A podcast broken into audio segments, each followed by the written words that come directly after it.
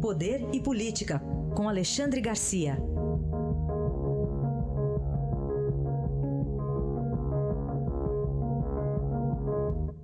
Alexandre Garcia, bom dia. Bom dia, Carolina. Bom, vamos falar sobre a paralisação ainda dos caminhoneiros que vem perdendo força, mas ainda temos o Porto de Santos como um dos principais pontos de concentração onde os caminhoneiros decidiram manter essa greve, mesmo após uma conversa ontem à noite com o governador Márcio França.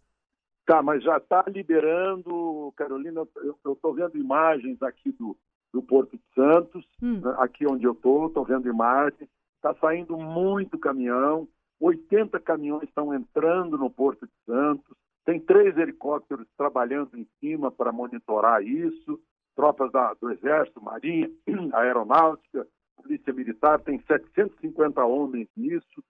Foi uma operação bem planejada. Os caminhoneiros não estão opondo resistência, ao contrário, alguns estão saindo aliviados. Então, é, a gente, o maior porto do país nesse momento está sendo liberado sem a menor dúvida.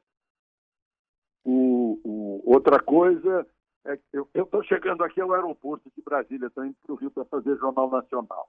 E, e eu estou vendo um grande movimento aqui no, no aeroporto, né? até me confundi, porque o movimento, na verdade, é por causa do posto de gasolina que tem depois do aeroporto. Nossa! Então, do aeroporto não é tanto, né? Aquele desespero das pessoas que estão com, com, com os tanques com, com os tanques quase, uh, quase vazios, estão desesperados aí na, na busca do combustível.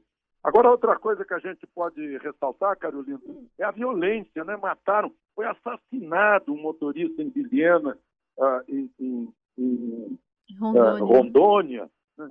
e, e, as pessoas estão sabotando esse movimento vitorioso dos, dos caminhoneiros. Estão sabotando os caminhoneiros que ganharam grande apoio da opinião pública, estão sendo sabotados por, esse, por esses violentos. Né? É, é, inclusive com esse assassinato, assim, que ressalta isso. Desculpa, eu estou meio atrapalhado aqui no meio da, do povo de entrada. Não, fica tranquilo. Mas, mas é, isso é que os caminhoneiros têm que tomar cuidado, porque eles têm o apoio da opinião pública e podem ter essa, essa boa imagem uh, uh, uh, empanada pelo, pelo, pela violência de alguns uhum. pela intransigência. Eu vi aí exigências em São Paulo. Agora querem tirar pontos da carteira, querem não ser mais do que no frete. Não, o que eles ap apresentaram no início foi atendido, o movimento deles foi vitorioso, ganharam a opinião pública, né? mas podem perder agora com esse. indo além do limite.